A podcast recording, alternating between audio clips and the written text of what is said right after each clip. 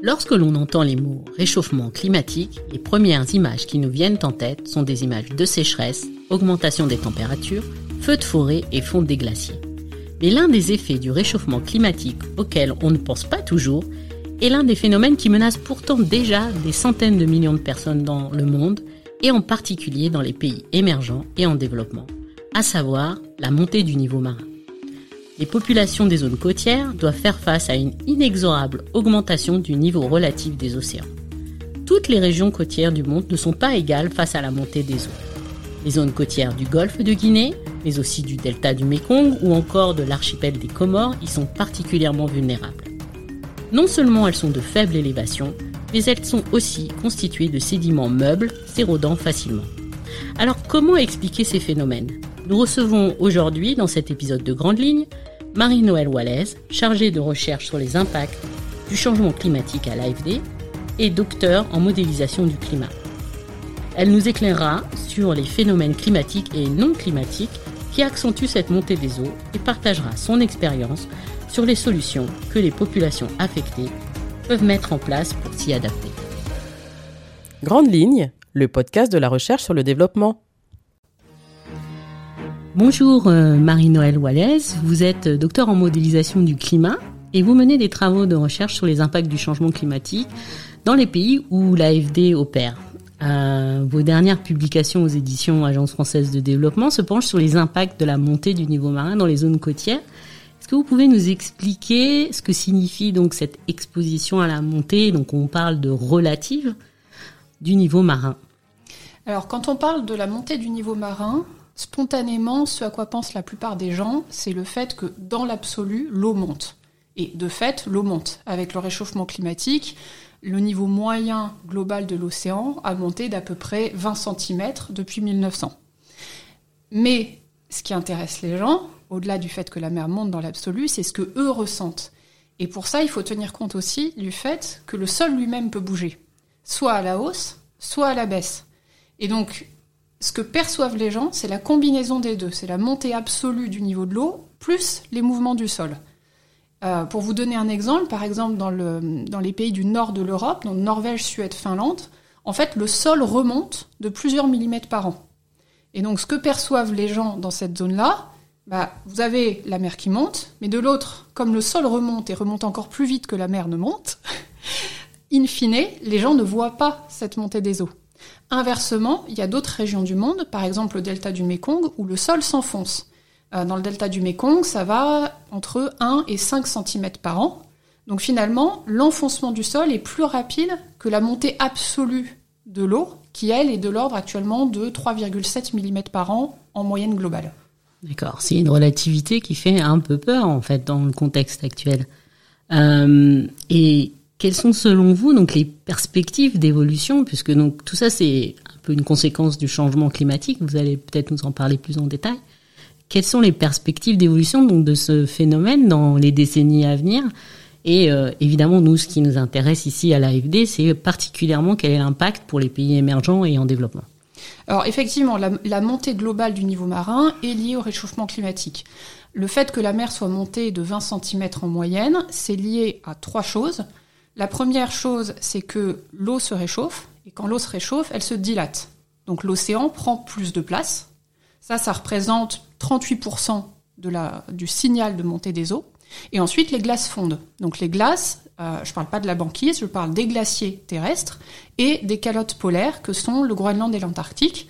Donc la fonte des glaciers, ça représente 41% des 20 cm de montée et la fonte des calottes, 29% sachant que la, part des calottes dans ce signal est, de plus en plus importante. Pour vous donner un ordre de grandeur, la quantité de glace qui est perdue chaque année par le Groenland et l'Antarctique a été multipliée par 4 entre les années 90 et les années 2010. Donc le niveau marin monte et la mauvaise nouvelle, c'est qu'il va continuer à monter.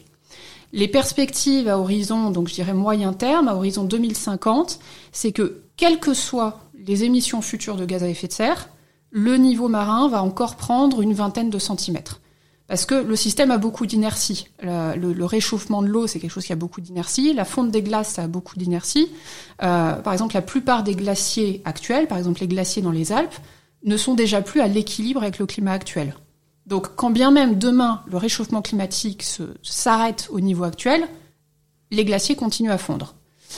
Donc on part sur plus 20 cm encore par rapport à maintenant à horizon 2050. À horizon 2100, là on a beaucoup plus d'incertitudes. Euh, là c'est plus dépendant de la quantité de gaz à effet de serre et donc du niveau de réchauffement global qu'on va, qu'on va atteindre. Euh, donc à horizon 2100, les, les, projections qui sont données par le dernier rapport du GIEC, on va de plus 38 cm à plus 77 cm par rapport à l'actuel.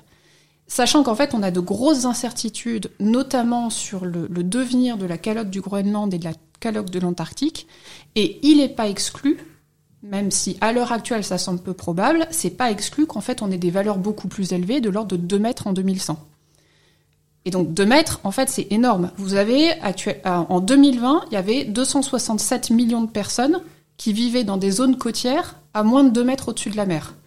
Donc ça veut dire que ces 267 millions de personnes, avec en plus une population côtière qui augmente, euh, bah, sont directement menacées, exposées à cette montée des eaux, euh, qui est plus ou moins, enfin, qui dans une certaine part est inéluctable, mais qui va aller plus ou moins rapidement. De toute, façon, on est parti pour des siècles, euh, voire des millénaires de montée des eaux. à très long terme, on sait qu'on va prendre plusieurs mètres de niveau marin en plus. La question, c'est les plusieurs mètres, est-ce qu'on va les avoir en 2150 ou est-ce qu'on va les avoir en 2500 Et c'est inévitable. Mais de toute façon, ça va continuer à monter. D'accord. Et vous, vous parlez de 267 millions, c'est ça, de personnes, de populations qui sont affectées, donc dans les zones côtières. Euh, plus précisément, euh, en termes géographiques, elles sont situées à peu près où ces, ces populations? La, la, majeure partie de ces populations qui sont vraiment les, les plus exposées sont dans les régions tropicales. 72%, avec euh, là aussi une grosse majorité en Asie tropicale. On a environ 157 millions de personnes dans les régions tropicales d'Asie qui sont donc dans ces zones côtières de faible élévation, et sachant que par ailleurs, euh, sous l'effet des soit de l'accroissement démographique, soit des migrations, des gens qui quittent l'arrière-pays pour venir sur la côte, avec notamment les, croissances urbaines, euh, les populations en zone côtière tendent à augmenter. Euh, et notamment par exemple au, niveau en moyenne globale, euh, le taux de croissance des populations en zone côtière, c'est 1,3% par an. En Afrique, on est plutôt à 3% en moyenne. c'est considérable. Donc c'est vraiment. Ça, c'est euh, dû beaucoup à, au taux d'urbanisation donc de ces zones-là, qui fait que le taux de croissance de ces populations dans ces zones est plus élevé qu'ailleurs. Oui, il y, a les, il y a les deux. C'est beaucoup. Alors, euh, là-dessus, pour le coup, je ne suis pas spécialiste et c'est assez variable selon les pays. Mais par exemple, une, une grosse mégapole comme Lagos, euh, on a le, le, le taux d'accroissement vient essentiellement de, des afflux permanents de, de populations qui viennent de l'arrière-pays et puis qui viennent euh, qui, enfin, de migration des zones rurales vers, euh, vers la, la mégapole de Lagos. Donc Lagos, c'est euh, donc la capitale économique du Nigeria. C'est une, une, ville qui représente combien d'habitants en tout Alors, personne ne sait exactement, au million près. Euh, au million près Non, même plus qu'au million près. En fait, on a des, des, estimations qui circulent selon les sources. Vous allez trouver des estimations qui varient entre 15 et 24 millions d'habitants. Donc on a de large très, fourchette. Hein. Voilà, on a une, de très très grosses incertitudes. Moi, les derniers chiffres que j'ai vu passer, c'est plutôt de l'ordre de 20 millions, mais euh, bon, sans, sans certitude.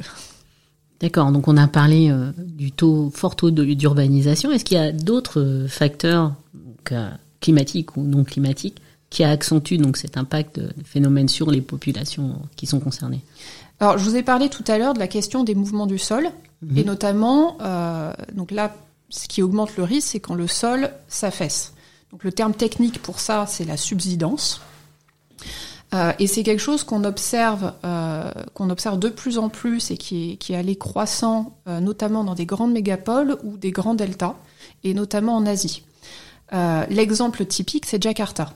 Donc Jakarta, euh, vous savez qu'il y a l'idée de déplacer la capitale, qui en fait n'arrive plus à faire face à la montée des eaux. Et souvent, ou en tout cas ça arrive dans les médias, on dit à cause du réchauffement climatique et de la montée des eaux, Jakarta est en train d'être submergée. Sauf que le vrai problème de Jakarta, c'est que la ville s'enfonce de 20 cm par an. Hmm. Donc on n'est pas du tout sur les mêmes ordres de grandeur. La mer monte de quelques millimètres par an, la ville s'enfonce de 20 cm par an. Et effectivement, 20 cm par an, à un moment donné, c'est plus gérable. Et la raison de, cette, de cette, subsidence à Jakarta, c'est qu'en fait, avec le développement de la ville, euh, les gens ont pompé de l'eau dans les nappes souterraines de façon croissante. Et quand vous pompez massivement de l'eau dans les nappes, le niveau des nappes diminue, la pression de l'eau diminue, et en fait les sédiments sur lesquels repose la ville se tassent. Hmm, d'accord. Et la ville s'enfonce. On a la même chose dans le delta du Mekong, même si c'est moins marqué, c'est de l'ordre de 1 à 5 cm par an. Et le delta du Mekong, euh, donc comme tout delta, c'est une région euh, très plate. Euh, c'est 17 millions d'habitants, c'est le grenier aride du Vietnam. L'altitude moyenne, c'est 80 cm.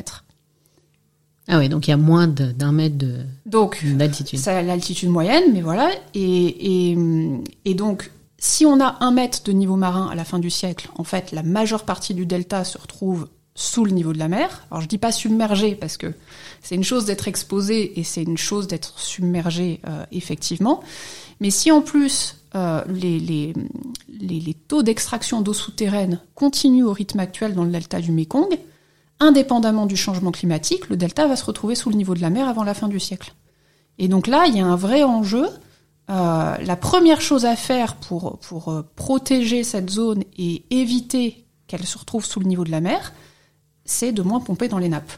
Ce qui n'est pas évident, parce que pour le développement économique et rural, euh, on a besoin d'eau. Et cette eau, pour l'instant, ils la prennent dans les nappes. Et trouver des alternatives avec les mêmes volumes, le même niveau de consommation, euh, c'est pas forcément facile. Donc ça, c'est un premier moyen de d'essayer d'atténuer en fait. Donc c'est les stratégies de d'adaptation. Comment en fait faire face à tout ça? Comment les populations peuvent s'adapter et trouver euh, des solutions? Donc vous parlez de, en ce qui concerne de cette zone-là, de, de, réduire le, le, fait de pomper l'eau, mais où trouveront-on de l'eau ailleurs? C'est ça le problème. Est-ce qu'il y a d'autres stratégies d'adaptation de la part à la fois des populations elles-mêmes et puis euh, peut-être euh, des, des, partenaires de développement comme euh, l'AFD ou des gouvernements des, des, pays concernés. Alors souvent face à la montée des eaux, on pense digue. Mm-hmm. Si ça monte, on fait un mur et on sera protégé. Donc quand je dis on, c'est souvent à la fois les autorités et à la fois les populations locales. Donc par exemple, dans le cas, des, dans le cas de l'archipel des Comores, l'AFD a supervisé récemment une étude sur la perception des populations locales sur ces enjeux de montée des eaux et, euh, alors je, je vous en ai pas parlé encore, mais d'érosion côtière. Euh, ils sont vraiment confrontés à de, à de gros problèmes d'érosion côtière. Euh, là encore, pas tellement pour l'instant à cause de la montée du niveau de la mer, mais à cause de, des prélèvements de sable, euh, sur les plages elles-mêmes. Mais toujours est-il que les gens voient qu'ils sont confrontés à une montée des eaux. Et en fait, il y a eu des enquêtes de terrain menées et 85% des gens enquêtés disent que ce qu'ils souhaitent face à cette montée des eaux, c'est qu'on construise des digues. En pratique, aux Comores, euh, des digues, on en a fait. Quand je dis on, les, populations, les autorités, elles sont souvent euh, en fait mal construites, mal placées. Elles ont une durée de vie qui est très courte, elles finissent par s'effondrer et le problème n'est pas réglé. Euh, le pire étant quand elles sont faites avec du sable qui est prélevé directement sur la plage et qui donc en fait en voulant protéger une zone aggrave l'érosion côtière sur la zone concernée. Euh, et, et, en fait, les, les gens, euh, je dirais que la, la, digue quelque part, c'est donc ça fait partie de ce qu'on appelle les solutions grises. Euh, conceptuellement, c'est facile, on sait faire. Mmh. bon, c'est une histoire. Il faut des pierres, du béton, du visible. sable, c'est visible. Les gens se sentent protégés. Euh, en pratique, c'est pas toujours le plus efficace. Ça peut même être, dans certains cas, une stratégie de maladaptation. Parce que même quand vous avez des grosses digues bien conçues, bien solides, les gens se sentent en sécurité derrière on augmente, on étend l'urbanisation. Il y a de plus en plus de gens qui sont en fait en zone à risque, mais qui se sentent protégés par la digue. Mais si la digue se rompt, on a évidemment un gros problème. C'est ce qui s'est passé à la Nouvelle-Orléans avec l'ouragan Katrina. Mmh. Je ne sais pas si vous vous rappelez, euh, là, là, il y a une grosse partie de la ville qui ont été inondées. On est allé jusqu'à 4 mètres d'eau. Il n'y avait plus que le, le, toit des maisons qui surnageait. Et en fait, ce qui s'est passé, c'est qu'il y a une digue qui a été rompue. Euh, et, et assez, de façon assez représentative, la seule zone de la ville qui n'a pas été inondé, c'est le centre historique. Parce qu'à l'époque, bah, ils avaient repéré, ils ont, ils ont construit euh, suffisamment en hauteur, ils n'ont pas construit dans les zones marécageuses. Et puis, bah, au cours du XXe siècle, le, la ville s'est étendue, elle est allée s'étendre sur les zones marécageuses qui avant servaient de tampon. Et puis, quand la digue s'est rompue, ça a été la catastrophe. Et donc, depuis, euh, en fait, ils sont en train de revoir l'urbanisme pour essayer de recréer des zones tampons euh, et éviter, euh, justement cette maladaptation, cette surexposition et ce, faux sentiment de, sécurité. Ça veut dire que les, stratégies d'adaptation à développer maintenant, elles peuvent s'inspirer de ce qui était fait par le passé. Le passé, oui, le passé n'a pas toujours tort. Le, le, passé euh, peut être parfois une, une source d'inspiration euh, tout, tout, à fait pertinente. Euh, Peut-être aussi vous dire un mot sur ce qu'on appelle les, les, solutions fondées sur la nature. Alors c'est pas toujours possible partout. C'est toujours, c'est toujours une histoire de contexte en fonction de la géographie, de la, de la géographie de la côte, de des de la nature de ce qu'il y a à protéger. Est-ce qu'on parle de zones agricoles, de zones naturelles, de zones urbaines? C'est pas les mêmes choix qui seront faits. Mais quand la, mer monte ou quand il y a de l'érosion côtière, ce qu'on peut chercher à faire aussi, c'est à piéger des sédiments de façon à ce que les sédiments s'accumulent plus vite que l'eau ne monte. Et il y a eu des études qui ont été menées, par exemple, en combinant des approches hybrides avec à la fois des mangroves et des systèmes de brise-lames, de digues perméables qui, qui, qui arrivent en fait à, à, à, assurer une accumulation de sédiments de plusieurs, jusqu'à plusieurs dizaines de millimètres par an. Alors, mmh. c'est pas toujours possible. Et puis, planter une mangrove, il faut le temps que les arbres poussent, ça prend du temps. Euh, c'est plus difficile conceptuellement qu'une digue en béton. Il y a eu des expérimentations en Asie du Sud-Est euh, qui ont été relativement concluantes sur la, quantité de sédiments qu'on arrive à piéger et donc à, à gagner sur l'océan. Donc en fait, la solution, c'est de combiner à la fois la nature et l'intervention humaine pour pouvoir euh, pallier en fait à ces difficultés de, ça peut être une, ça peut être une très bonne solution. Je vous dirais pas dans l'absolu, il faut toujours faire ça parce que c'est tellement dépendant du contexte, mmh. mais euh, ça peut être, euh, ça peut être une approche extrêmement pertinente. Et dans tous les cas, la digue est loin d'être la seule solution euh, et même peut être une solution pas du tout pertinente. Ce qui est certain, c'est que ces solutions, il y a des solutions qui marchent face à une montée des eaux de quelques centimètres à quelques dizaines de centimètres, qui ne marcheront plus pour un mètre ou plus. Donc là aussi, c'est aussi une histoire de vitesse de la, montée des eaux. Euh, le dernier rapport du GIEC évoque très clairement le fait que probablement il y a des zones qu'on ne pourra pas protéger et où il va falloir envisager des relocalisations. Avec tout ce que ça implique euh, sur le plan euh, économique, sociologique, les gens n'ont pas envie de, quitter leur village, leur maison. Euh, donc ça, pose effectivement des, problèmes. Euh, ça pose effectivement de, de très gros problèmes. Euh, mais vu, vu l'ampleur, si jamais on a un mètre de niveau marin en plus à la fin du siècle, il est évident que sur ces dizaines de millions de personnes qui vivent dans des zones qui vont se retrouver sous le niveau de la mer, on ne pourra pas protéger tout le monde. Donc oui. il va y avoir, il va falloir à un moment donné des populations qu'on va devoir, on va faire, pardon, euh, à un moment donné, il y a certaines zones où on va devoir abandonner du terrain à la mer, relocaliser des populations ou des activités. Et ça, c'est à horizon. Vous avez une idée? C'est l'avenir qui nous le dira. La, oui, l'avenir nous le dira. Euh, on est, on est quand même sur une, on est sur une trajectoire qui est quand même pas très favorable. Euh, on sait qu'on va avoir, euh, comme je vous l'ai dit, 20, au moins 20 cm de plus en 2050. Euh, 1 mètre en 2100, c'est quand même pas du tout impossible. Euh, donc, je pense que courant, courant du XXe siècle, il y a effectivement certaines géographies qui vont avoir des, questions assez existentielles à se poser sur est-ce qu'on essaye de maintenir l'occupation du sol telle qu'elle est à tout prix, parce que ça a un prix aussi, ça, en termes de, à la fois de construction et puis d'entretien des infrastructures derrière, ou est-ce que on abandonne du terrain à la mer?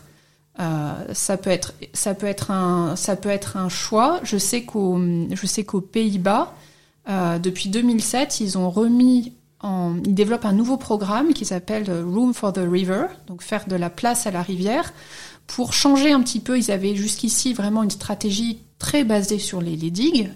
Et je dirais que les Néerlandais sont, passés maîtres euh, en matière de gestion des zones côtières de, faible élévation. Mais euh, là, pour, diverses raisons, ils sont en train en fait de recréer des zones tampons euh, pour permettre à nouveau que des zones inondables soient inondées en cas de, très forte pluie ou de tempête, pour pouvoir protéger d'autres zones. Euh, enfin voilà, vraiment se, concentrer sur, euh, au lieu de vouloir absolument tout protéger, bah, faire des choix sur ce qu'on a envie de, de, protéger en priorité. D'accord. Donc pour conclure, en fait, une des, solutions à, garder en tête pour avoir un peu d'espoir, c'est quand même un peu un peu effrayant comme perspective. Alors la solution quand même, c'est qu'il faudrait que la planète se réchauffe pas de 4 ou 5 degrés à la fin du siècle. Ah. Donc la solution, euh, la solution quand même numéro un, euh, c'est presque une évidence, c'est que il faut qu'on arrive à baisser nos émissions de gaz à effet de serre. Euh, ce qui est évident, c'est que plus ça chauffe, plus on a, euh, plus on a des chances d'avoir des niveaux marins élevés à la fin du siècle et au-delà, et puis plus on a de chances que ça aille vite. Donc la, solution numéro un, c'est ça. Euh, mais sachant que comme de toute façon, la mer va continuer à monter, même si demain on arrête d'émettre des gaz à effet de serre, ce qui de toute façon n'est pas possible, euh, comme de toute façon ça va continuer à monter, il va falloir faire des choix et s'adapter d'une façon ou d'une autre. S'adapter en partie aussi en relaissant sa place à, à la nature en fait. Dans certaines zones, probablement. Merci beaucoup Marie-Noël pour euh, cette intervention et évidemment les les sujets qui ont été évoqués euh, avec euh, vous aujourd'hui sont détaillés dans les, publications des éditions Agence française de développement. Donc, vous avez mentionné l'étude sur l'adaptation côtière aux, aux Comores que vous avez supervisée. Et il y a d'autres euh, documents et d'autres publications sur la montée euh, du niveau marin que nos auditeurs pourront consulter également sur le site de l'AFD. C'était Grande Ligne, un podcast des éditions Agence française du développement, créé par Elsa Murat, produit et réalisé par Étienne Charrière, avec Ni Win, montage Eric Tovin et au micro Sabrina Adjadjaoul, qui vous dit à très bientôt sur les ondes de Grande Ligne.